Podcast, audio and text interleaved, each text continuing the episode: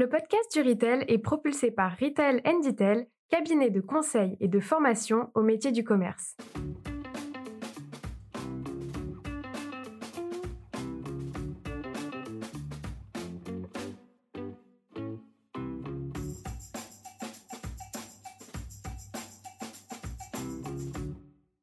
Bonjour et bienvenue sur le podcast du Retail. Je suis Sylvain Audrin, un des artisans de ce podcast dédié au commerce d'aujourd'hui et de demain. Nous sommes un collectif d'experts et de passionnés du retail. Aujourd'hui, j'ai le plaisir de recevoir Éric Petit-Fils, directeur de Klarna France. Klarna est une solution de paiement avec une ambition de solution globale shopping. C'est effectivement un écosystème assez fascinant par sa complétude. Klarna, c'est bien sûr une solution de paiement, que le paiement soit comptant, trois fois sans frais, ou Buy Now Pay Later à 30 jours qui arrive gentiment en France. Mais Klarna, c'est aussi des solutions pour fidéliser les clients des marchands via un wallet ou encore un personal shopper. Klarna propose également à ses marchands de générer du trafic et de recruter en inspirant les 7 millions d'utilisateurs de Klarna dans le monde ou en proposant une plateforme de mise en relation avec des influenceurs influenceurs qui sont primordiaux dans le parcours shopping des clients Klarna, comme en atteste Paris Hilton, dernière partenaire de Klarna dans sa campagne de notoriété.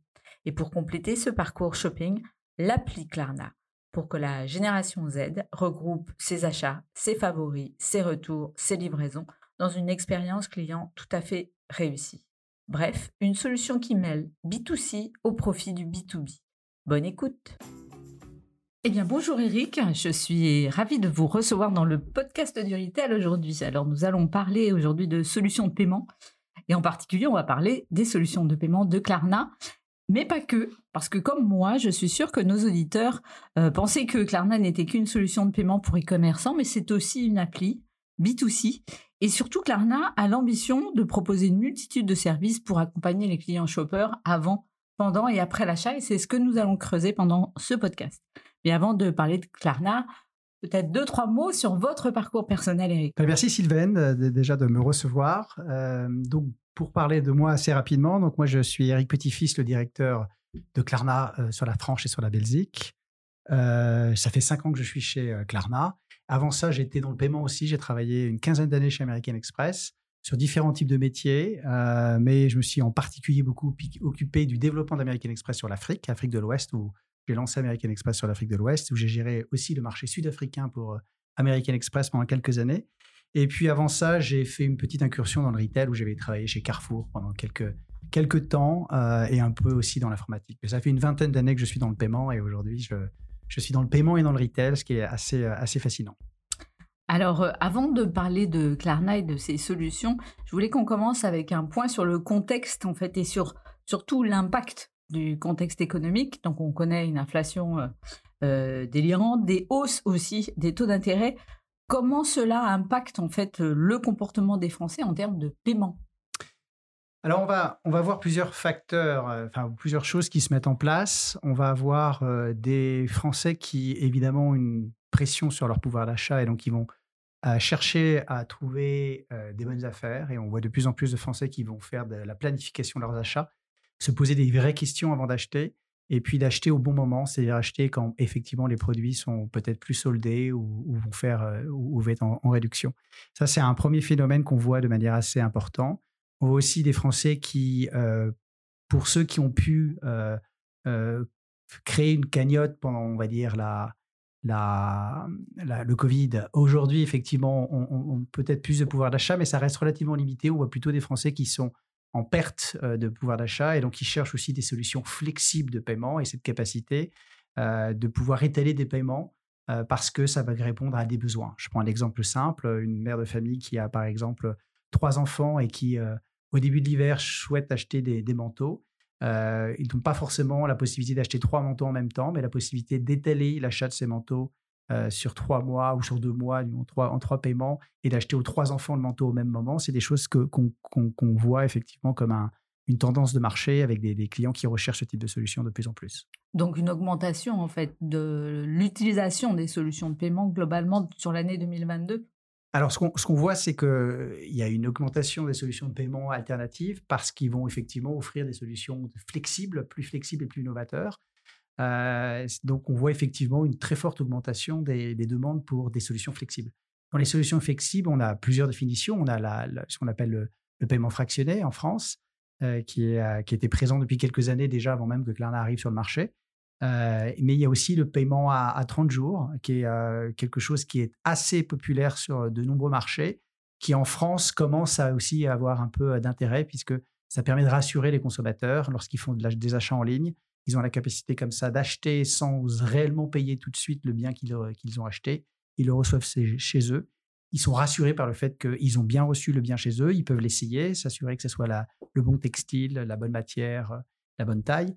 Et puis finalement payer après coup une fois qu'ils l'ont reçu. Donc ça, ce sont aussi des choses qu'on voit de plus en plus, un, besoin d'être rassuré et d'avoir ce type de, flexibilité dans, les achats. Je me suis posé aussi la question de l'impact en fait euh, sur les taux d'intérêt, oui, puisque le taux d'usure a quand même euh, lui aussi explosé avec, euh, avec l'inflation et avec la remontée globale des taux. Comment ça vous impacte et comment ça impacte les solutions de paiement en France? Alors, ça impacte d'abord les consommateurs. Ce qu'on voit au niveau international, c'est que alors, la France était un petit peu épargnée parce que c'est pas vraiment un marché de carte de crédit. Euh, comme on l'entend dans les milieux anglo-saxons. Mais il y a beaucoup de marchés où vous avez effectivement des cartes de crédit avec euh, des taux d'intérêt. Hein. C'est-à-dire vous faites du revolving de votre, bah, de votre balance, hein, de, ce que, de l'argent que vous avez mmh. effectivement emprunté. Euh, et, effectivement, là, on voit des taux d'intérêt qui augmentent. D'ailleurs, on le voit aujourd'hui avec des acteurs classiques français qui proposent des taux d'intérêt, pas des, des, produits à la consommation, avec des taux d'intérêt qui sont plutôt en augmentation. et donc là, ça impacte directement le budget des Français dans la, dans la mesure où euh, pour pouvoir effectivement avoir de la flexibilité de paiement. Ils vont devoir payer plus d'intérêts euh, à leur banque pour avoir accès à cette facilité de paiement. Euh, chez Klarna, on a une logique un peu différente, c'est-à-dire que tous nos produits en France sont gratuits pour le consommateur. C'est-à-dire qu'en gros, le consommateur a de la flexibilité sans avoir à payer un frais ou un taux d'intérêt en tant que tel. Donc ça n'impacte pas pour nous le consommateur directement, cette remontée de taux d'intérêt dans la mesure où on ne charge pas nous d'intérêt directement au consommateur avec nos produits sur le marché français. Après, vous me posez la question plus globale des banques, hein, c'est-à-dire quel est l'impact de, la remontée de taux d'intérêt. Bah, évidemment, ça renchérit un petit peu le coût euh, des solutions. Après, chez Klarna, on a de la chance d'avoir une variété de, produits. Ce qu'on cherche à, proposer aux clients, c'est une expérience d'achat et pas simplement une fonctionnalité de paiement. Et donc, on a euh, dans le bouton Klarna trois méthodes de paiement euh, classiques. On a le paiement maintenant, on a le paiement à 30 jours et puis on a le paiement fractionné. Pourquoi? Parce qu'on cherche à répondre aux besoins du client au moment où il fait un acte d'achat. Si vous achetez, dans l'exemple des trois manteaux que j'annonçais tout à l'heure, trois manteaux pour vos enfants, vous avez peut-être besoin d'un paiement euh, fractionné pour pouvoir acheter en même temps et, satisfaire vos enfants en même temps. Euh, si vous achetez euh, une paire de chaussettes pour 10 euros en ligne, vous n'avez pas vraiment besoin d'aller vers du paiement fractionné. Par contre, peut-être que le paiement à 30 jours va répondre à votre besoin si vous avez besoin d'un peu de sécurité ou vous assurez de la taille de la chaussette. Hein. Bon, après, sur les chaussettes, en général, les tailles sont plutôt faciles, donc peut-être que vous voulez tout simplement payer maintenant. Et donc, avec, euh, ce mixte Klarna euh, de pouvoir offrir des solutions de paiement, euh, maintenant, payer à 30 jours ou payer en trois fois, on n'est pas complètement dépendant de solutions où il y a finalement de, de l'avance de trésorerie assez conséquente et donc on arrive relativement bien à gérer, nous, l'augmentation des taux. des taux. D'accord. Alors pour moi, Klarna, c'est vrai que c'était une solution de paiement pour les e-commerçants. En tout cas, c'est comme ça que j'ai fait connaissance avec Klarna, que ce soit sur du 3 fois sans frais ou ce fameux nouveau euh, Buy Now, Pay Later. Et puis un jour, j'ai vu de la pub dans le métro. Euh, et, une pub qui m'invitait à télécharger euh, l'appli. Donc Klarna, c'est à la fois une solution B2B et une solution B2C. Et du coup, comment vous vous définissez Klarna d'une manière globale? Alors, on va définir, et c'est vrai, hein, historiquement, on a, commencé, euh, on a commencé par une entreprise de paiement. Euh, on est né en 2005, donc on a quand même maintenant quelques années derrière nous. Euh, et on a, on a beaucoup évolué avec le temps. maintenant, on se définit comme une entreprise de shopping. Donc, on est plus une entreprise de shopping qu'une entreprise de paiement en tant que telle. Et ce qu'on comment on définit, nous, une entreprise de shopping C'est d'une part, pour les consommateurs, c'est apporter des solutions qui vont répondre à des vrais problèmes de consommateurs avant même qu'ils achètent, évidemment pendant l'achat, et puis après l'achat. Euh, juste pour donner quelques exemples, avant d'acheter, eh bien, c'est euh, offrir euh, des services qui permettent d'inspirer les consommateurs. Ça leur permet également de découvrir de nouvelles marques, des nouveaux produits. Ça leur permet d'échanger avec leurs amis sur les réseaux sociaux, par exemple, les listes de produits qu'ils veulent acheter. Ça permet de planifier des produits en attendant qu'il y ait un bon prix ou une réduction de prix pour être notifié lorsqu'il y a une baisse de prix de manière à finalement acheter au bon prix. ça leur permet ce type de choses, par exemple. Ça leur permet aussi d'engager avec des, du, live shopping. C'est des, des, solutions qui sont de plus en plus prisées par les jeunes générations de shoppers. Et donc, on peut offrir effectivement en amont d'achat un, panel de services qui permet à des consommateurs de s'inspirer et d'engager avec des marques de manière un peu plus, euh, un peu plus moderne, on va dire. Euh, pendant l'achat, ça va être effectivement la flexibilité. Ça veut, dire, dire euh, rassurer le consommateur quand il arrive sur un site pour dire que sa méthode de paiement préférée ou sa méthode de shopping préférée est disponible. Ça peut être offrir effectivement le paiement maintenant, le paiement à 30 jours, le paiement à trois fois, selon le besoin du client, selon le moment aussi dans le mois auquel il achète. S'il achète après avoir reçu son salaire, il n'a pas besoin de s'endetter. Il peut effectivement euh, potentiellement dépenser avec l'argent qu'il a. Et puis après, ça va être des services en après-achat, où là, ce qu'on cherche à faire, c'est d'offrir des, services de shopping unifiés qui vont venir, d'une certaine manière, euh, apporter de la valeur ajoutée à l'expérience du client, euh, du marchand, qui est offert par le marchand. Chaque marchand a une propre expérience client, mais si vous achetez chez un marchand A ou un marchand B ou un marchand C, euh, votre livraison des produits va apparaître dans vos emails avec des noms différents. Ça peut être Chronopost, les colis, etc. Et donc, vous ne savez pas toujours, par exemple, lorsque vos biens arrivent chez vous. Donc, nous, ce qu'on va proposer au client, c'est d'avoir une visualisation de toutes ses prochaines livraisons. Comme ça, il sait que ce qu'il a acheté chez marchand A, B, C arrive lundi, mardi, mercredi chez lui. Et il peut se décider de s'il travaille à la maison ou s'il va au bureau ce jour-là pour recevoir ses biens. C'est un exemple de service qu'on va proposer en après-vente. On a aussi des services qui vont permettre au consommateur de visualiser euh, de manière avec l'image euh, l'idée du produit qu'il a acheté, euh, de, de, voir tous ses achats par marque et donc d'une certaine manière aussi être très inspiré par les marques. on va proposer aussi des outils qui permettent de mesurer un peu l'impact carbone. Je crois qu'on en parlera un petit peu tout à l'heure. Euh, et, puis, euh, et puis, on va proposer aussi des services, bien sûr, pour gérer les retours, de manière à ce que le consommateur puisse euh, simplement notifier à Klarna qu'il a fait un retour d'un produit et donc Klarna arrête de lui demander le paiement du, bien tant que le retour n'a pas été processé par le marchand, ce qui évite d'une certaine manière à ce que le client aille appeler constamment les services centers euh, ou les, services clientèle des marchands pour leur demander euh, j'ai fait mon retour et mon argent, ça fait trois semaines que je n'ai pas été remboursé, ce type de choses, par exemple. Donc, ça, c'est des, exemples de services qu'on va proposer en, après-vente. Et puis, pour les marchands, ça veut dire, c'est le deuxième axe, hein, ce, que, ce, que, veut dire être une shopping company.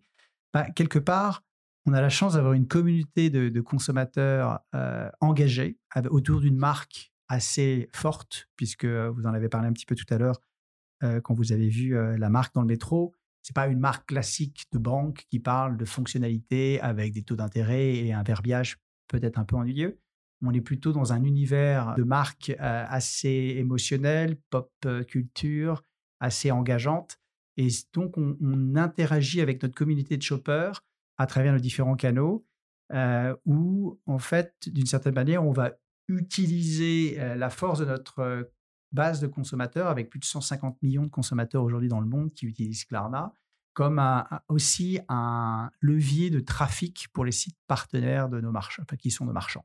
Donc, d'un point de vue marchand, l'intérêt d'utiliser Klarna, c'est d'avoir accès à une base de consommateurs euh, qui euh, est une base de shoppers, de gens qui font du shopping de manière active, euh, qui cherchent à être inspirés, qui cherchent à découvrir de nouvelles marques, qui suivent des influenceurs, ce type de choses par exemple, et euh, Klarna peut être un générateur de trafic. Donc, on génère plus de 300 millions de, leads qualifiés vers nos sites marchands par an. Euh, en tout cas, en 2022, c'est ce qu'on a fait, euh, avec des taux de conversion qui sont 50% plus importants que n'importe quel publisher en termes de, générateur de trafic.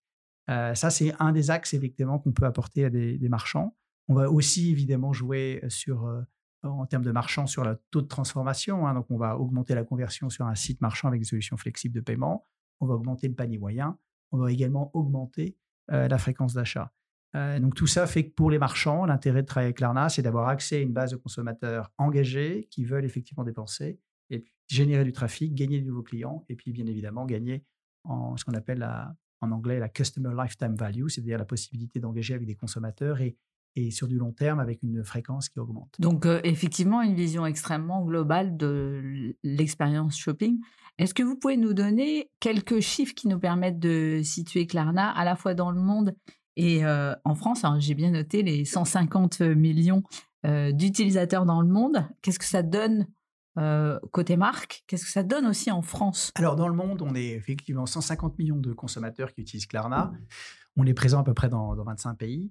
On a 450 000 marchands qui offrent Klarna directement sur leur checkout hein, en ligne, aussi en magasin. On pourra en parler si vous le souhaitez tout à l'heure. on génère à peu près 300 millions, un peu plus de 300 millions de leads qualifiés vers le site des marchands. On processe plus de 2 millions de transactions par jour. Donc, on est, est un acteur assez important, on va dire, au niveau global maintenant du, du paiement. En France, on a plus de 7,3 millions de personnes qui sont dans l'écosystème Klarna. Et on s'est lancé en juin 2021, donc finalement il y a peu de temps. Il y a peu de temps. Mmh. Et en un peu plus d'un an et demi, on a plus de 7 millions de personnes qui sont dans l'écosystème Klarna, c'est-à-dire qu'ils ont téléchargé l'application, ils utilisent les services Klarna. On a plusieurs types de services Klarna, dont des solutions de paiement. On a 2 millions de personnes qui utilisent les solutions de paiement dans cet écosystème. le reste des clients sont des clients qui s'inspirent et qui vont après découvrir des marques. on a aussi euh, plus d'un million d'apps téléchargées avec des gens qui vont utiliser l'app de manière assez régulière et on a 250 000 euh, consommateurs en France qui utilisent l'app euh, tous les mois pour planifier leurs achats, pour faire des achats, pour aller sur des sites marchands et pour, pour, pour, pour acheter. Et on a plus de 6 enfin plus de 5 000 marchands, quasiment 6 000 marchands au bout d'un an et demi qui utilisent, qui proposent Klarna sur, sur leur checkout. Alors pour tous les acteurs euh, qui sont à la fois B2B et, B2C, moi j'ai toujours euh, une question qui me taraude parce qu'on pense forcément à une marketplace comme euh, Amazon. C'est qu'est-ce qui fait finalement votre cœur de métier? Qu'est-ce qui fait aussi le, votre activité entre le B2B et le B2C alors, on n'est on pas une marketplace. C'est vrai que souvent, on entend parler de Klarna comme une marketplace. La, la, grosse différence, c'est qu'une marketplace, quelque part, elle, elle crée la désintermédiation. C'est-à-dire qu'elle va euh, se substituer à la relation qui existe entre une marque et ses clients.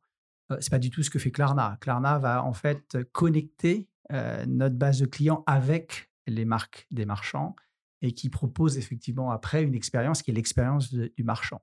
Donc sur Amazon, vous achetez des produits dans un environnement Amazon, alors que sur Klarna, vous allez découvrir des marques dans une shopping, shopping app, hein, une app de shopping. Vous allez cliquer sur le lien, vous arrivez sur le site du marchand et là, vous avez l'expérience que le marchand offre euh, au client. ce qu'on va venir faire, c'est simplement ajouter une couche de services de shopping unifié qui vont rendre l'expérience, euh, qui vont, qui vont d'une certaine manière euh, amplifier l'expérience du client. On offre le meilleur de la marque, on offre le meilleur des services de shopping unifié de Klarna, ce qui fait qu'entre les deux, on offre une expérience client beaucoup plus forte et qui fait que les clients sont contents d'aller acheter chez le partenaire A, B et C qui proposent Klarna parce qu'ils ont une expérience client complète et on enlève la friction d'une certaine manière qui peut, qui peut faire que dans certains cas, les, clients sont contents de la marque, mais un petit peu insatisfaits de l'expérience client. Alors, certes, j'ai pris le parallèle d'Amazon, mais clairement, vous n'êtes pas, vous n'êtes pas tout à fait une marketplace. Ça ressemble à une marketplace, j'allais dire, par la largeur en fait des services que vous proposez. C'est ce qui m'y a fait penser. Mais pour revenir à ma question, entre votre activité B2B et votre activité B2C, finalement, votre cœur de métier, il est où et votre cœur d'activité est où finalement? Alors, c'est vrai qu'on est un peu à la frontière entre deux mondes. On est euh, une entreprise qui offre des solutions de paiement. Donc là, on est assez comparable avec des acteurs de paiement d'un point de vue business model. Hein. On, est dans un business model B2B où, pour nous, notre euh, cœur, c'est de prendre finalement des revenus qui sont payés par des marchands et pas par les consommateurs. Donc, on est vraiment sur une logique de revenus générés de la part des marchands qui payent un, taux de, un taux sur chaque transaction, comme n'importe quelle solution de paiement aujourd'hui. C'est assez classique. On est aussi à la frontière du monde des médias, puisqu'on a effectivement un, écosystème qui permet de mettre en avant du contenu des marques partenaires et du coup de générer du trafic vers le site des marchands. Donc, on a aussi des, un business model plus média qui va être ce qu'on appelle du, CPA ou du CPC, c'est-à-dire du, clic, on paye des, paiements au clic ou des paiements à la conversion sur, des, sur, des logiques d'affiliation d'une certaine manière. Hein, mmh. avec des, donc on a ce type de modèle là aussi. Mais ça reste toujours quand même du B2B. Parce qu'au final, celui qui paye quelque part Klarna, ça reste le marchand, que ce soit par des revenus médias ou que ce soit par des revenus de, de, paiement et de transactions. Euh, on a une politique effectivement d'être euh, smooth, hein, c'est la terminologie qu'on utilise chez Klarna, sur le, consommateur. Pourquoi? Parce qu'on veut lui offrir un, écosystème de shopping dans lequel il va pouvoir euh, gérer tous ses services de shopping et on veut retirer la friction et le coût d'une solution de paiement est une friction qu'on lui retire. D'accord, donc quand même un cœur qui est vraiment B2B Tout à fait. Et le B2C étant un moyen de satisfaire aussi vos clients B2B. Justement, pour prendre cet angle B2B, finalement, quel est le type de client commerçant que vous avez? Parce que vous avez parlé des marques, vous parlez aussi des enseignes. ce sont des petits, des grands, finalement, qui sont vos, qui sont vos clients? Et, peut-être plus dans l'univers de la France qu'on puisse repérer. Quoique, j'ai vu que vous aviez quand même pas mal de, de gros internationaux aussi. Oui, alors on a, on a cette chance d'être une entreprise implantée à l'international déjà maintenant depuis quelques années. Et donc, on a des partenaires globaux qui travaillent avec nous et qui, dès lors qu'on lance un nouveau marché, sont assez excités à l'idée de travailler avec l'ARNA sur ces nouveaux marchés.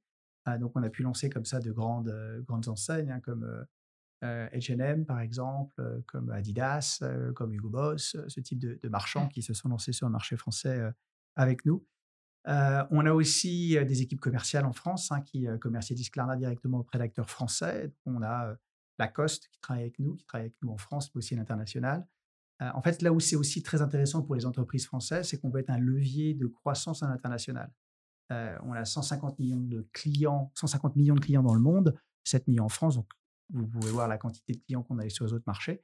On peut aider les marques internationales à rencontrer leur audience à l'international, jeunes shoppers ou des shoppers qui voudraient effectivement connaître et découvrir leur marque et on peut les accompagner comme ça. Donc en France, on va travailler avec des, dans les grands groupes, hein, on va travailler avec, on travaille depuis quelques mois avec Rakuten, on vient de lancer Verbaudet par exemple dans les, dans les, dans les enseignes pour enfants, on a lancé GPE, donc GPE c'est du pareil au même il y a quelques jours, on a lancé Showroom Privé sur le marché français, on, a, on a quasiment 6000 marchands, donc je ne veux pas tous les citer, mais on va travailler avec des acteurs du luxe, on va travailler avec des acteurs de la fashion, enfin de la mode, tout ce qui est famille et donc effectivement famille pour tout ce qui est mode pour enfants.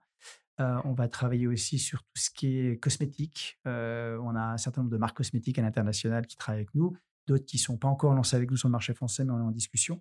Mais on, est sur un peu l'art de vivre. Comme on est une solution de shopping, c'est plutôt effectivement des marchands d'art de vivre d'une certaine manière qui, qui, qui, voit beaucoup de valeur dans, l'écosystème Klarna. mais on travaille dans toutes les verticales. On a des, verticales aussi dans, dans, la, dans la, jardinerie. On a des, des clients qui sont dans l'immobilier, enfin pas l'immobilier, dans l'ameublement, pardon. On a des clients dans, dans, à peu près toutes les, toutes les verticales classiques. Oui, donc une typologie de clients quand même extrêmement variée. Euh, malgré votre ton qui est un ton qui est quand même qui est très très euh, personnel, on aura, je, crois, l'occasion d'en parler. Euh, donc juste pour revenir sur les solutions de paiement que vous proposez d'ailleurs à ces partenaires, donc vous avez dit, vous faites du BNPL, donc le fameux à 30 jours, vous faites du 3 fois sans frais. Ma question, elle était simple, c'est quelle est la part du, du, du, 30 jours par rapport au 3 fois sans frais, qui est la version la plus classique et peut-être la plus connue de la part des clients? Quelle est la part que ça arrive à prendre dans votre modèle à vous? Alors, le 30 jours sur la France, on vient tout juste de le lancer. Donc, on est en train de, encore en train de monter en puissance sur le 30 jours. Donc, on n'a pas encore assez de recul pour vous dire effectivement quels sont les chiffres. Maintenant, on a des marchés sur lesquels on l'a lancé il y a beaucoup de temps, pas mal de temps, comme les, Royaumes-Unis ou, l'Allemagne. En Allemagne, le 30 jours, c'est une, énorme partie des volumes Klarna.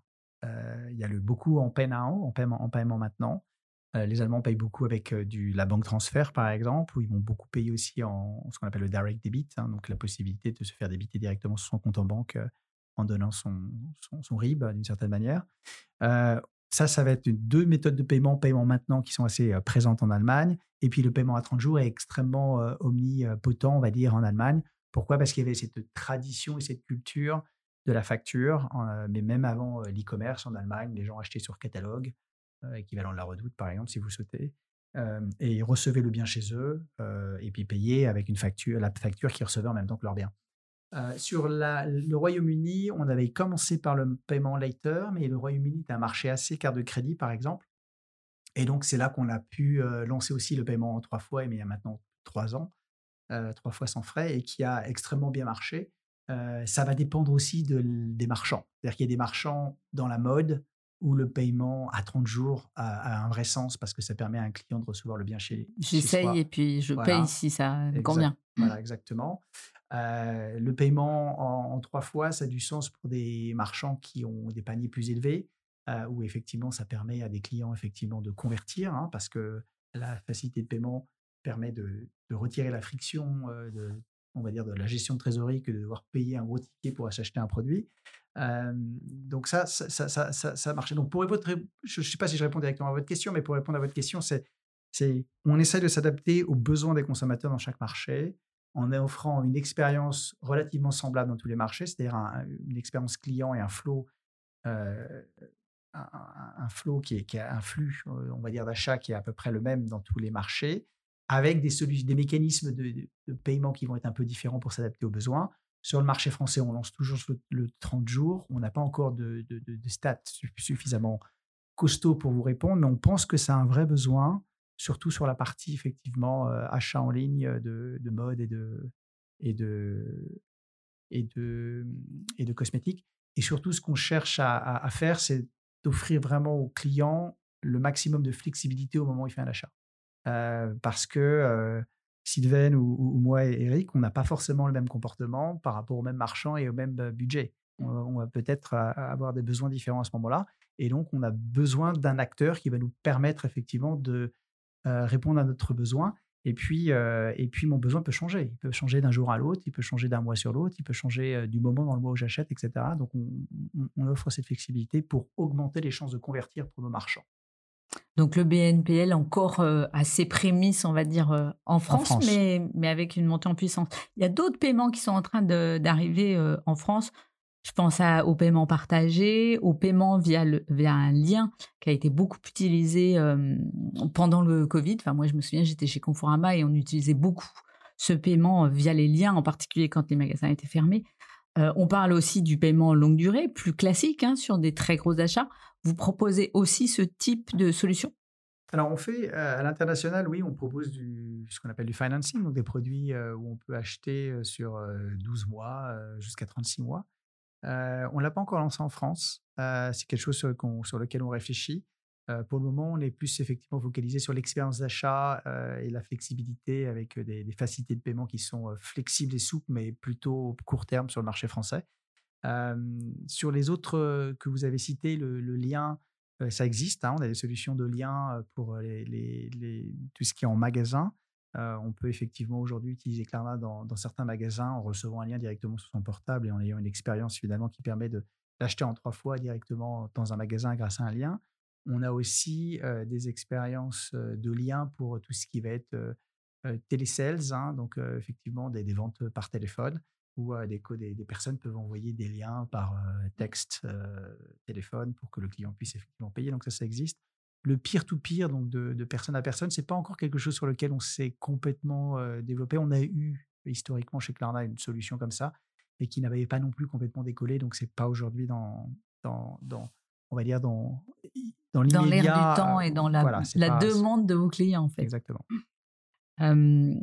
je me suis posé une autre question, euh, c'est encore une question d'ingénu. Euh, pour, pour les enseignes avec lesquelles vous travaillez, vous avez parlé par exemple de l'ameublement, elles ont déjà des solutions de paiement qui sont des solutions de paiement long terme, type CTLM, ONE, etc. Euh, vous vous considérez comme concurrent ou est-ce que vous êtes effectivement complémentaire puisque vous ne proposez pas ce type de solution? Et est-ce que ces différentes solutions peuvent cohabiter dans une même enseigne? Absolument. notre vision, c'est quelque part nous, on cherche à offrir à nos consommateurs la méthode de paiement qu'ils veulent.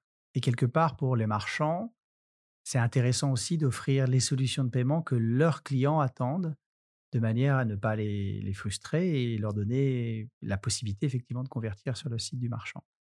Euh, donc là où on est assez différent des autres acteurs, c'est que on va effectivement beaucoup investir, nous, dans notre relation directement avec nos consommateurs finaux, en jouant beaucoup sur la marque. Donc, par exemple, on, lance cette semaine d'ailleurs une campagne avec Paris Hilton.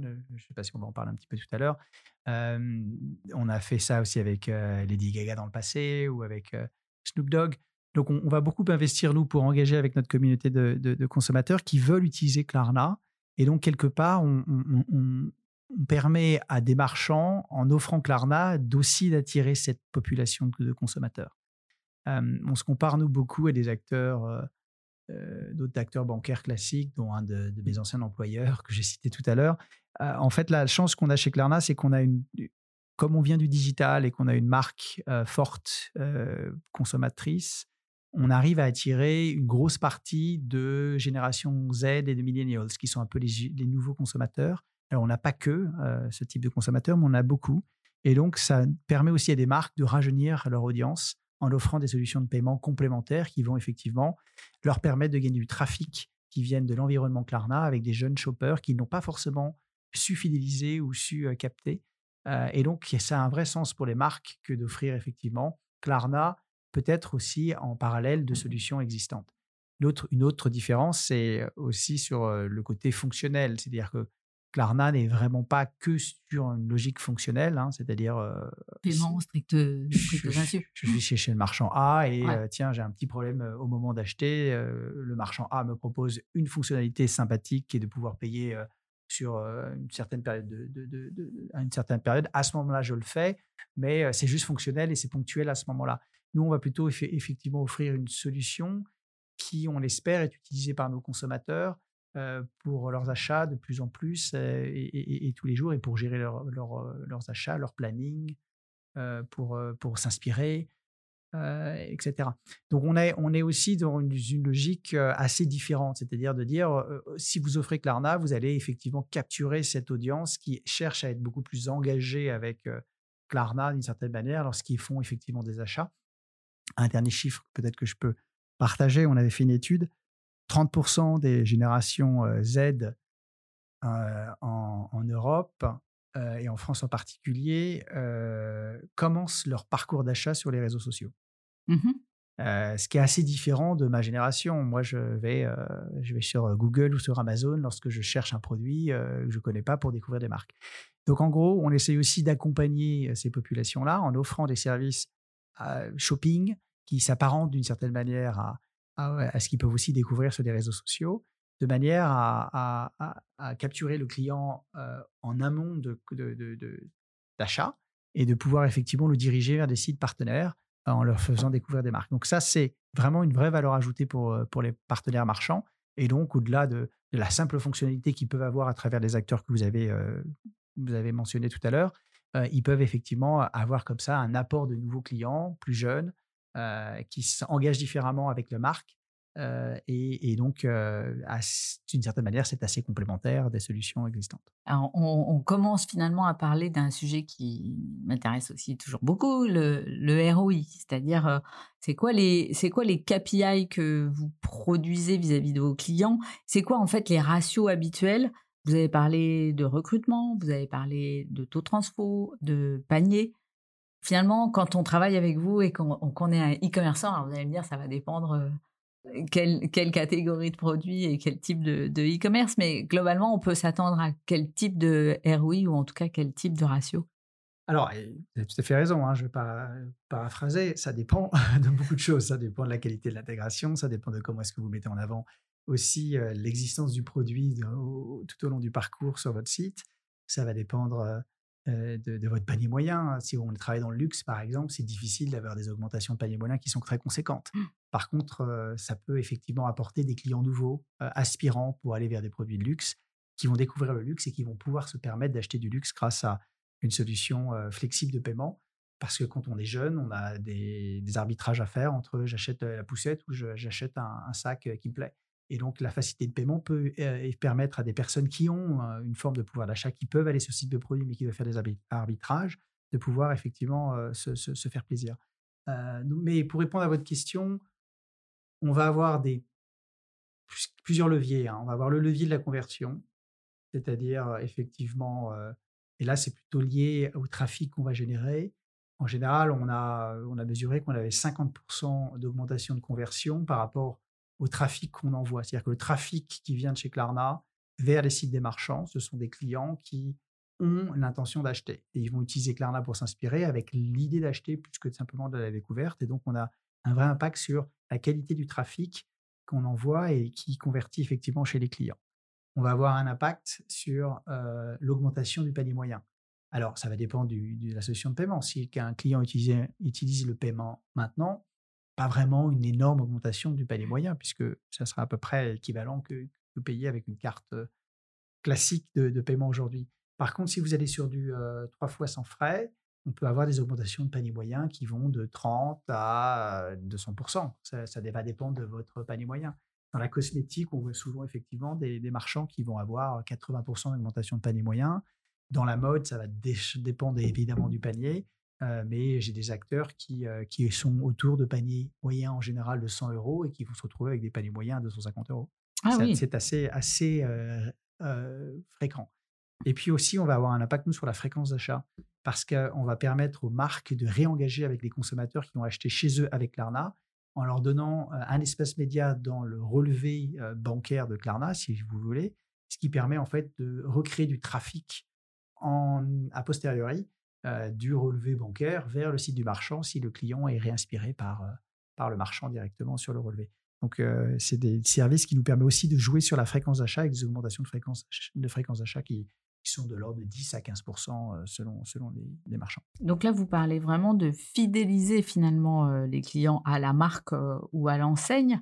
J'ai vu que vous proposiez aussi des sujets autour de la carte de fidélité, qui est, le moyen le plus classique de faire de la fidélisation Exactement. On a, on a fait l'acquisition d'une entreprise qui s'appelle Stockard, qui était une entreprise allemande, il y a maintenant deux ans hein, à peu près, qui est maintenant intégrée au service Klarna. c'est une solution qui permet de digitaliser ses cartes de, de, fidélité dans, dans, son téléphone mobile. D'un point de vue consommateur, c'est très pratique parce que lorsque vous avez en moyenne, nos, consommateurs ont 14 cartes hein, dans, le, dans le marché en France lorsque vous allez effectivement faire votre shopping, euh, c'est difficile d'avoir toutes vos cartes de fidélité dans votre mmh. portefeuille. Donc vous oubliez et vous ne collectez pas vos points, vous n'avez pas vos avantages. Donc la digitalisation permet au consommateur de répondre à une vraie problématique qui est euh, l'espace hein, dans son portefeuille euh, et, de certaine manière s'assurer d'avoir les bénéfices de sa carte de fidélité.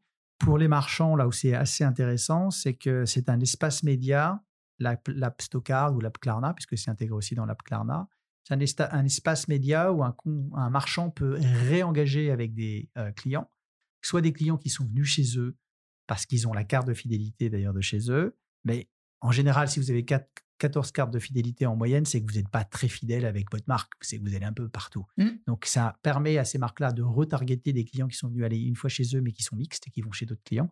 Ça, ça les intéresse de pouvoir effectivement les récupérer, les réintégrer, les, les recapturer d'une certaine manière en leur proposant du contenu du contenu adapté, hein, une offre ou quelque chose.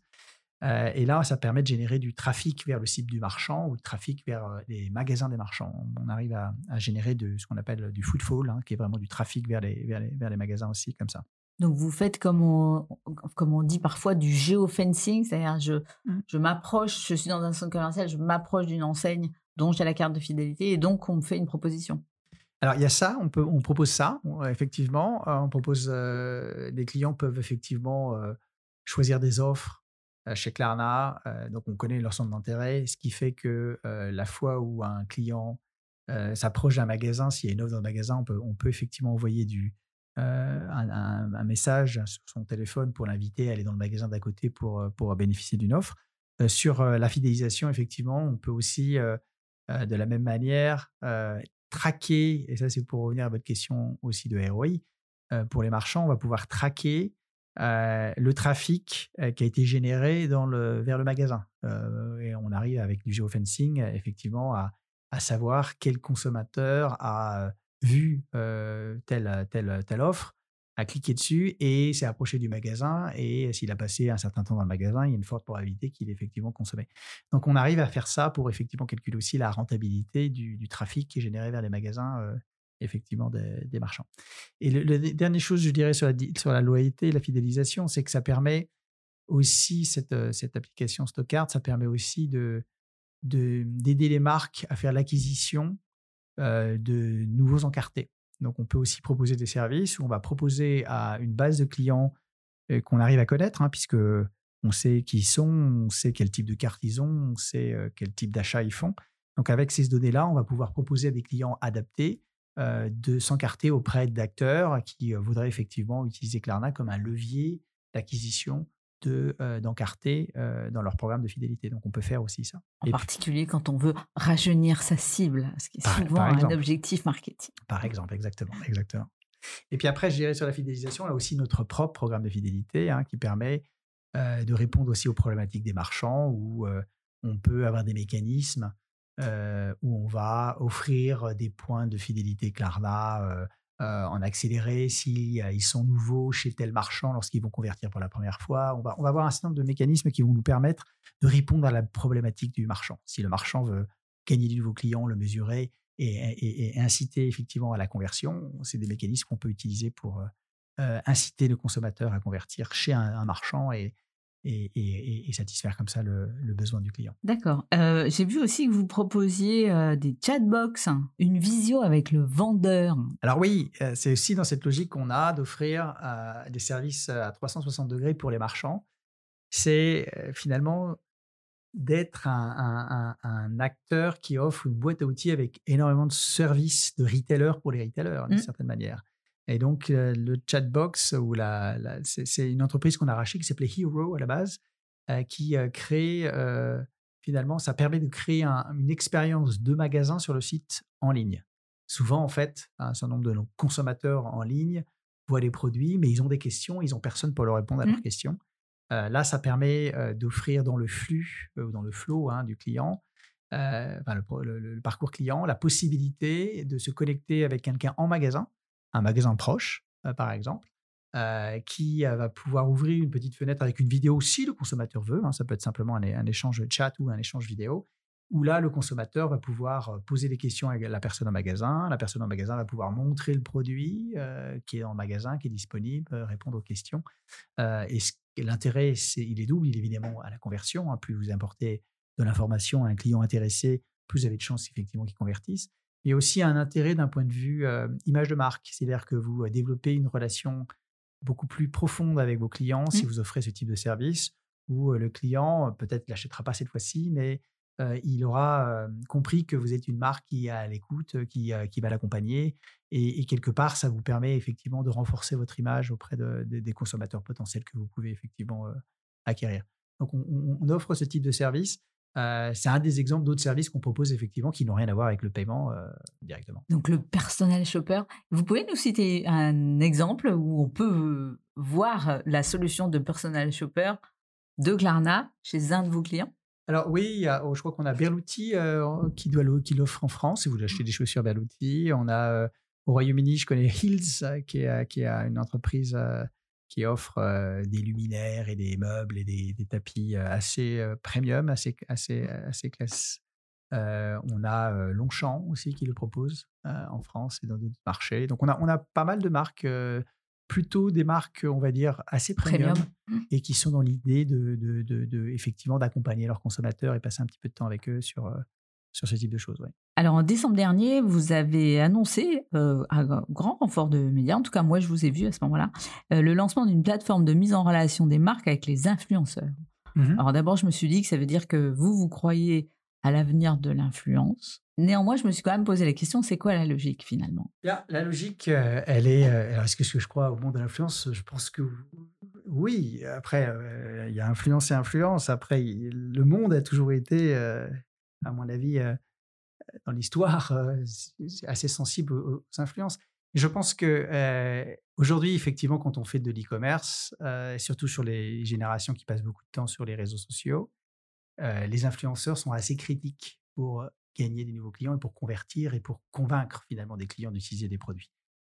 donc c'est une industrie qu'on aime ou qu'on n'aime pas, mais c'est une industrie qui, d'un point de vue marchand, est effectivement c'est assez... incontournable, comme on dit. Exactement. Euh, c'est assez incontournable aujourd'hui. La difficulté, c'est comment trouver les bons influenceurs. Donc là, cette plateforme qu'on a aussi, on a fait l'acquisition de cette plateforme aussi en 2021, qu'on a intégrée à nos services. C'est une plateforme qui permet à des marchands d'identifier les influenceurs qui vont avoir le plus d'impact sur leur vente par rapport à l'audience qu'ils cherchent à capturer et par rapport à leur propre image de marque. Donc en fait, c'est un, service qui permet voilà, de l'optimisation de la découverte de l'influenceur qui va optimiser vos ventes à travers effectivement des influenceurs. C'est assez intéressant pour des marques qui euh, se lancent sur des nouveaux marchés, qui ne connaissent pas du tout les, les, influenceurs sur les nouveaux marchés. Euh, si vous êtes une marque française, à la rigueur, vous avez un service euh, marketing qui connaît mmh. à travers ses agences de presse et autres les, les, bons influenceurs pour avoir un impact par rapport à votre audience. si vous lancez au Portugal, avant que vous ayez effectivement l'expertise qui vous permet tout de suite de trouver les bons influenceurs, c'est autre chose. Donc voilà, donc c'est des services qu'on va proposer pour aider les marques à trouver, à optimiser leur, leur vente à travers des influenceurs et avoir le plus d'impact possible également. Et ça veut dire qu'une fois que vous avez mis en relation la marque et l'influenceur, vous avez aussi la capacité, j'imagine, de suivre l'impact réel jusqu'à l'achat de ces influenceurs. Exactement. Donc, on va mesurer, cette plateforme permet de mesurer effectivement les ventes qui ont été faites à travers cet influenceur et qui, je crois que j'ai vu quelques stats dernièrement d'un exemple, aura en moyenne, je ne vais pas dire de bêtises, mais je crois que c'était des augmentations de l'ordre de 200%, hein, de x3 effectivement, l'impact qu'on pouvait avoir effectivement sur euh, les ventes qui étaient réalisées à travers des influenceurs en utilisant cette plateforme qui optimisait euh, le, profil de l'influenceur et de l'audience versus euh, des gens qui utilisent les influenceurs sans, l'aide de cet outil. Donc vous voilà dans le monde de l'influence.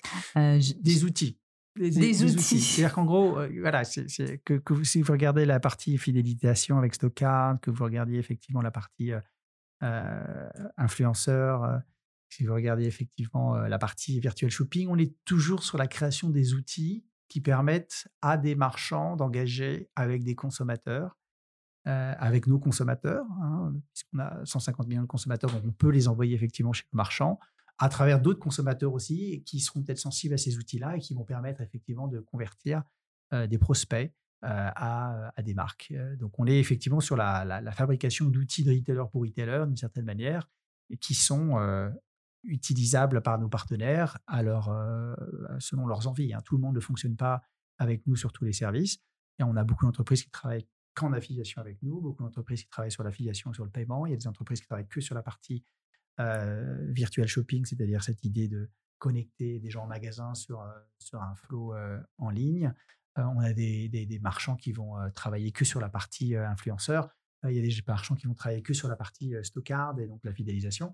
Et puis, il y a des marchands qui travaillent avec tous, avec tout. Bon, euh, évidemment, j'aimerais que tout le monde travaille avec nous sur toutes les solutions, mais on répond surtout à ce que veulent les, marchands. Alors, prenons maintenant l'angle B2C, c'est-à-dire du client final. Mais avant de parler de votre app, euh, j'aimerais que vous nous en disiez un peu plus sur euh, votre cible. J'ai lu que votre cible, elle avait en moyenne 32 ans. Alors, c'est peut-être l'âge moyen international. Il faudrait que je regarde si c'est l'âge moyen français. Après, on a un âge moyen qui évolue aussi euh, beaucoup selon les marchands qu'on va effectivement avoir et proposer, et puis selon la maturité des pays. Euh, sur un marché allemand, euh, la moyenne d'âge est à 45 ans, par exemple. Donc, on, a, on va avoir des moyennes d'âge qui sont assez différents selon les, pays. on a une marque qui est effectivement assez, on va dire, portée sur le consommateur, qui est un consommateur de shopper assez actif. Dans les faits, aujourd'hui, les shoppers les plus actifs, ça reste les millennials et les jeunes Z. Euh, pourquoi? Parce que c'est l'âge où, vous avez effectivement peut-être moins de, contraintes euh, d'un point de vue euh, achat, vous n'avez pas forcément encore des enfants, vous êtes tout juste au début. et donc, c'est vraiment ces générations-là qui font aujourd'hui une grosse partie du shopping. donc, on a cette chance d'avoir une population. On a peut-être un problème, enfin, on a un problème de riche, hein, quelque part, si je peux me permettre cette expression, dans le sens où c'est quand même plutôt bien d'avoir des générations nouvelles de clients qu'on va pouvoir accompagner tout au long de leur vie. Dans le temps. Mmh. plutôt que chercher à capturer des nouveaux clients qui, se, qui trouveraient votre solution pas forcément pertinente. Donc, on a plutôt cet avantage-là. Mais on a des services qui s'offrent à tous les clients. là, dernièrement, regardez, là, on a le plus de croissance dernièrement, c'est sur, sur les 55 ans plus. Euh, peut-être parce qu'effectivement, ils ont aussi des problématiques de pouvoir d'achat et autres. Donc, on a quand même une très forte augmentation des, consommateurs hors génération Z et millénials qui découvrent Klarna et qui trouvent un intérêt. Néanmoins, c'est quand même votre, euh, votre cœur de cible. Euh, et je voulais que vous nous parliez un peu de ce que vous mettez en place effectivement pour aller les chercher, parce que le fait que vous soyez en collaboration avec Paris Hilton, ça m'a impressionné. J'ai découvert aussi euh, Bretman Rock, que je ne connaissais pas, euh, donc influenceur philippin aux 18 millions de followers.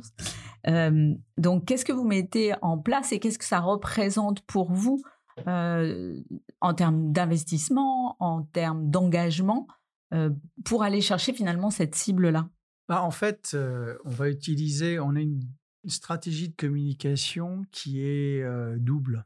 D'un côté, on va on a décidé de plutôt mettre nos investissements sur la créativité plutôt que d'acheter des multitudes d'espaces publicitaires d'une certaine manière. Et donc, on investit plutôt dans des relations avec des, des personnes qui sont finalement un peu influenceurs d'une certaine manière et qui vont avoir un impact parce que ça va être pris par les réseaux sociaux et autres. Et ce qui fait effectivement que notre marque est connue.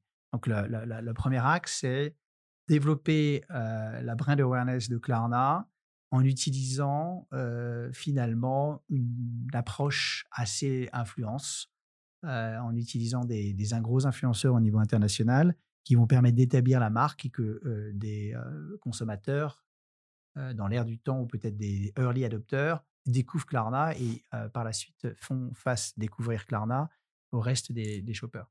Le deuxième axe de communication qu'on a, c'est des partenariats avec nos marchands. C'est-à-dire qu'on va faire des campagnes qu'on va tourner sur des audiences et des communautés. On va, par exemple, faire une semaine autour de la cosmétique, une semaine autour de la mode, on va faire une semaine autour de la sustainabilité. Et on va travailler avec tous nos partenaires de ce domaine-là pour créer du contenu, distribuer ce contenu à travers nos propres réseaux sociaux, nos propres canaux de communication. les marchands partenaires le, diffusent à travers leurs propres canaux et on va aussi faire de l'out of home, donc des, investissements en, hors, domicile, de manière aussi comme ça être, être visible. Et l'intérêt là, c'est de mettre en avant nos partenaires avec l'ARNA et générer du trafic vers nos sites de marchands aussi. Donc on va avoir cette double stratégie-là, hein, à la fois de brand awareness et d'adoption de, et de trafic vers nos sites partenaires. Donc pour répondre à votre question, voilà, Paris Hilton est quelqu'un qui aujourd'hui je crois que pour 72% des Français est, tout de suite reconnu et reconnaissable.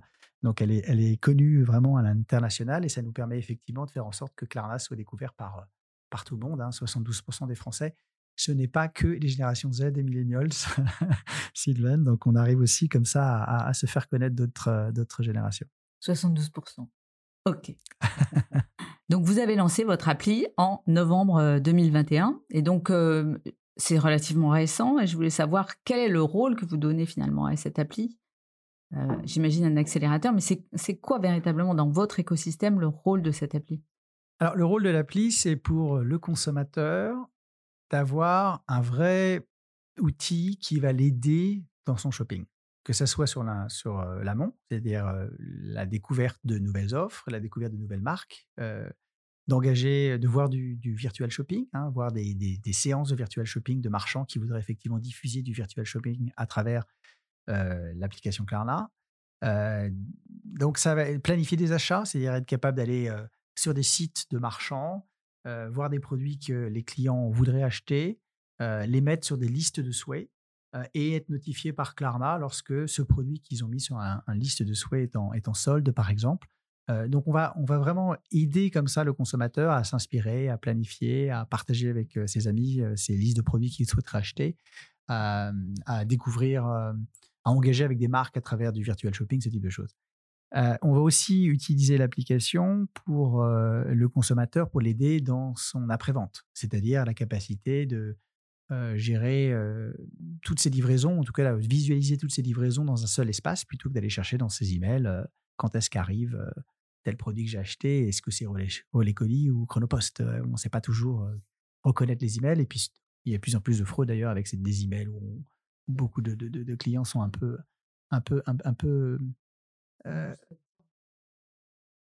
disons qu'on disons qu'on va permettre à un consommateur de visualiser tout ça dans, un seul espace plutôt qu'aller mmh. laisser le consommateur aller chercher dans tous ses emails et parfois ne, pas trouver le bon email ou trouver des, des emails de fraudeurs et autres. On va aussi permettre à des consommateurs de gérer leur retour, bien sûr gérer leur repaiement, euh, il y a tout un service. Donc il y a quand même un accompagnement aussi post-achat euh, qui est plus lié à, comment gérer ces achats euh, de manière unifiée, que vous ayez acheté chez le marchand A, B ou C, vous allez avoir la même expérience chez Klarna sur la partie après-achat dans l'écosystème Klarna. Donc c'est un peu tous ces services-là. Autre service qu'on offre, c'est la possibilité pour un client aussi d'aller acheter sur des sites marchands qui ne proposent pas Klarna. Quelque part, si un consommateur veut utiliser Klarna, pourquoi le limiter simplement aux marchands qui offrent Klarna? Euh, et donc, euh, pourquoi? Parce que le consommateur veut euh, bah, peut-être a découvert la marque à travers l'app Klarna, peut-être parce que le consommateur veut payer en trois fois, parce que même si le client ne lui propose pas du trois fois, il a envie de payer en trois fois sur ce, sur ce marchand-là. Peut-être parce que le client veut aussi avoir toute son après-vente dans l'écosystème Klarna, parce qu'il peut comme ça mieux gérer ses repaiements, sa trésorerie. Il peut aussi mieux suivre ses livraisons. Et donc, on va pouvoir utiliser l'app comme un outil qui va générer une carte à usage unique que le client va utiliser dans le checkout du marchand et comme ça pouvoir payer en trois fois. Pas comment ça fonctionne. Klarna génère une carte à usage unique que le consommateur met dans le checkout du marchand. Le marchand processe une carte classique, hein, une carte Visa classique.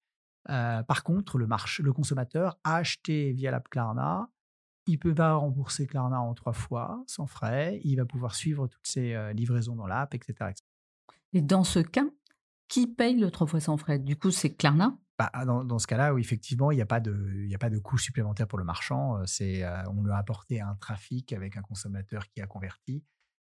Et il n'y a pas effectivement de transaction supplémentaire que la carte que le, coût de process de carte qui est fait par le marchand, effectivement. Néanmoins, le marchand vers lequel vous avez généré un trafic, vous êtes toujours sur un modèle d'affiliation classique. Avec ceux qui sont affiliés, tout à fait. D'accord. Donc vous ne renvoyez que sur des commerçants qui adhèrent à votre modèle d'affiliation. Non, on renvoie sur tous les commerçants qui existent. Sauf qu'effectivement, s'ils sont affiliés, on va pouvoir avoir un, revenu dans la mesure où il y a la conversion. Euh, S'ils ne sont pas affiliés, on a rendu service à nos clients. D'accord. Oui, donc une vraie volonté quand même B2C derrière cette. Oui, parce qu'en fait, la, fidélisation des consommateurs à notre écosystème vient du fait qu'on cherche réellement à solutionner des problématiques de consommateurs. Euh, et donc, on est vraiment dans une logique de dire, euh, si vous avez des, ce qu'on appelle en anglais des pain points, on va retirer ces pain points ou ces frictions, on va euh, apporter des solutions. Donc, si effectivement on a, entre guillemets, mal fait notre travail de ne pas convertir ou, convaincre un certain nombre de marchands de proposer notre solution de paiement, pourquoi est-ce que notre consommateur devrait effectivement être limité? Donc c'est un peu cette logique-là et on cherche effectivement à, offrir une solution universelle à nos clients consommateurs et puis, évidemment, à, nos marchands, bah, plus ils sont intégrés avec Klarna, plus ils vont avoir les bénéfices de Klarna sur les différents KPI qu'on peut leur apporter en termes de visibilité, trafic, nouveaux clients, conversion, augmentation du panier moyen, fréquence d'achat, ce type de choses. Alors, parlons rapidement du modèle économique. On ne va pas rentrer dans le détail, mais ce qui m'intéressait, c'était bah, de parler des, mauvais payeurs et des fraudeurs, puisque dans le paiement, c'est quand même un peu le nerf de la guerre. Alors, qui porte le risque des mauvais payeurs? C'est vous?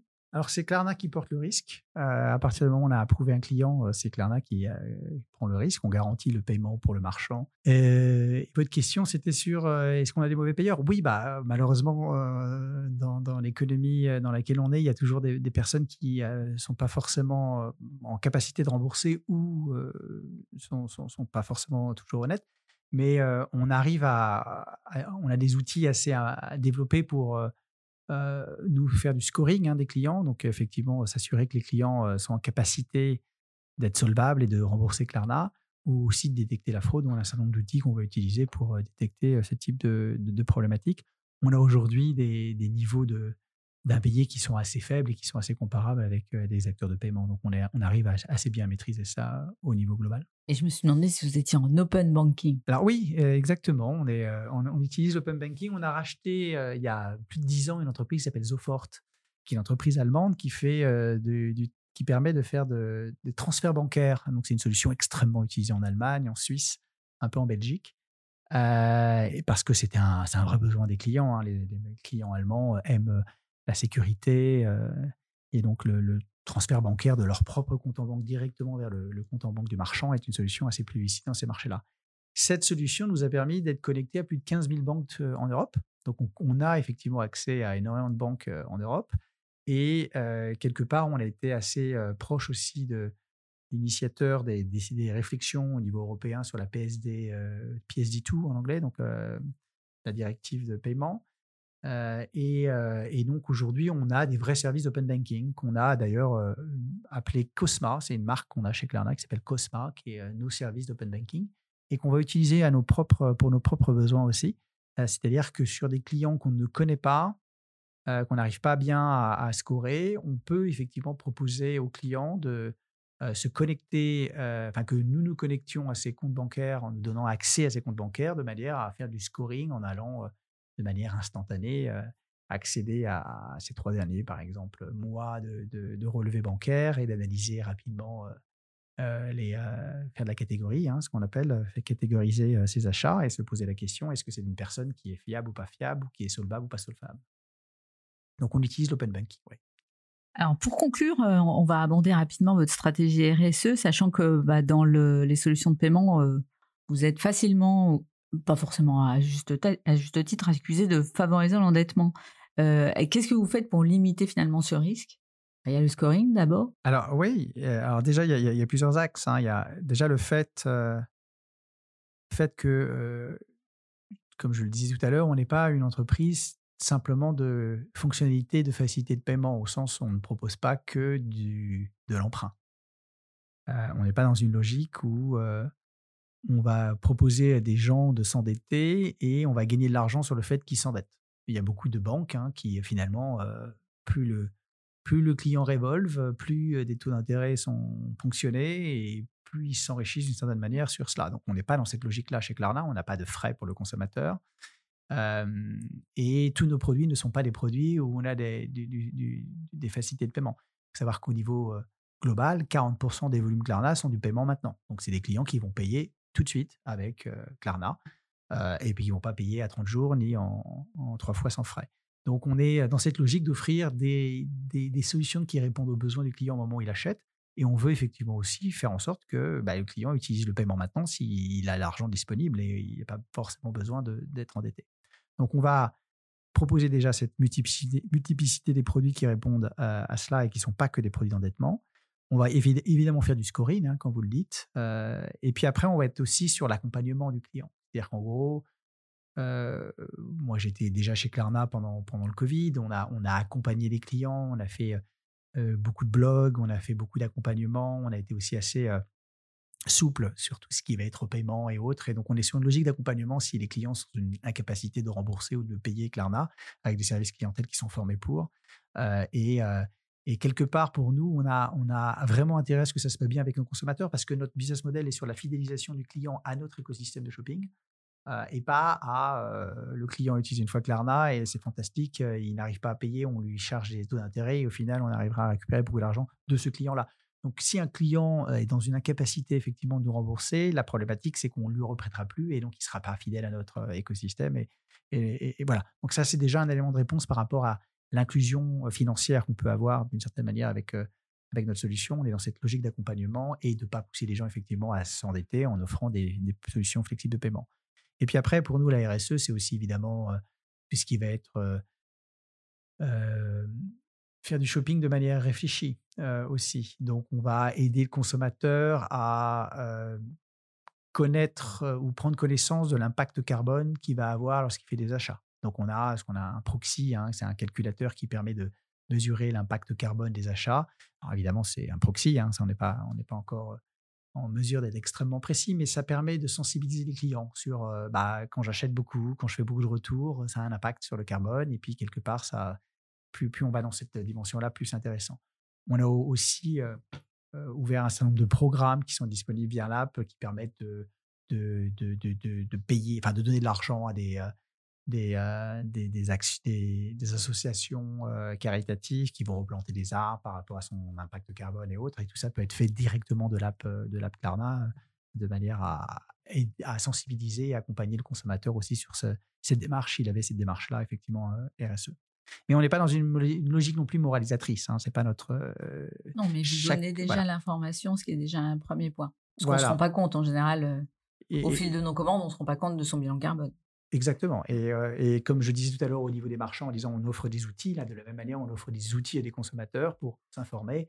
Après, chaque consommateur est, libre d'être vertueux ou pas sur ce domaine-là. Donc, quand même une incitation à la consommation responsable. Alors, Eric, nous, arrivons à la fin de cette interview. Au podcast Retail, on a quelques questions signature. La première étant c'est quoi pour vous un commerce juste? Bah, Pour moi, un commerce, un commerce juste, c'est un commerce qui répond à un vrai problème consommateur. C'est-à-dire, en gros, euh, euh, il ne faut pas que ce soit euh, de, que de l'artifice. Il faut vraiment répondre à une problématique consommateur et répondre avec des solutions concrètes. Et là, ça devient un commerce juste. Une entreprise ou une personne inspirante? Moi, j'aime, je, suis inspiré par quelqu'un que j'ai rencontré d'ailleurs dans, mon, mes activités chez Klarna. C'était Nicolas Santivel, qui est le CEO d'Ami Paris c'est quelqu'un qui a, travaillé chez The Couples pendant quelques années, qui l'a développé, qui a rejoint Ami Paris il y a quelques années aussi, qui est en plein développement international. Et je trouve que ce personnage est très inspirant parce qu'il est capable de se réinventer, il est capable, il a des vraies valeurs, il est capable de, alors que ça se passait très bien pour lui chez The Couples, de décider, de prendre du recul par rapport au sens de ce que, de ce que son activité d'entrepreneur avait euh, et, son histoire est assez passionnante. Donc, c'est quelqu'un que je trouve assez inspirant. Et enfin, une start-up euh, que vous suivez et que vous aimeriez faire découvrir à nos auditeurs. Alors, euh, bah, je vais parler d'un de, de, de, mes amis qui a créé un podcast assez, assez sympa qui s'appelle Il était une fois l'entrepreneur de Laurent Brouat. Et en fait, c'est un, c'est un podcast qui vous permet de découvrir l'histoire des entrepreneurs racontée comme si c'était Pierre Belmar qui vous racontait une histoire. Et je trouve ça plutôt sympa c'est le Pierre Belmar de, l'entrepreneuriat. Et j'invite les gens à l'écouter parce que c'est euh, une bonne distraction dans ces, dans ces voyages et ça permet de découvrir des, des, entrepreneurs et leurs difficultés, leurs, euh, leurs challenges et comment ils ont euh, rebondi. Donc, je, trouve ça assez passionnant. Donc, il était une fois un entrepreneur. Il était une fois l'entrepreneur. Entrepreneur. Eh bien, Eric, merci beaucoup pour avoir été avec nous dans le podcast du Retail. On en sait plus sur le paiement, mais surtout on en sait plus sur Klarna et son écosystème qui a donc pour vocation de donner une expérience shopper parfaitement complète et toujours agréable. Merci beaucoup Sylvain.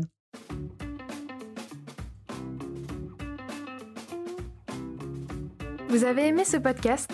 Alors abonnez-vous au podcast du Retail, laissez-nous un commentaire et ajoutez 5 étoiles. Et retrouvons-nous sur les réseaux sociaux.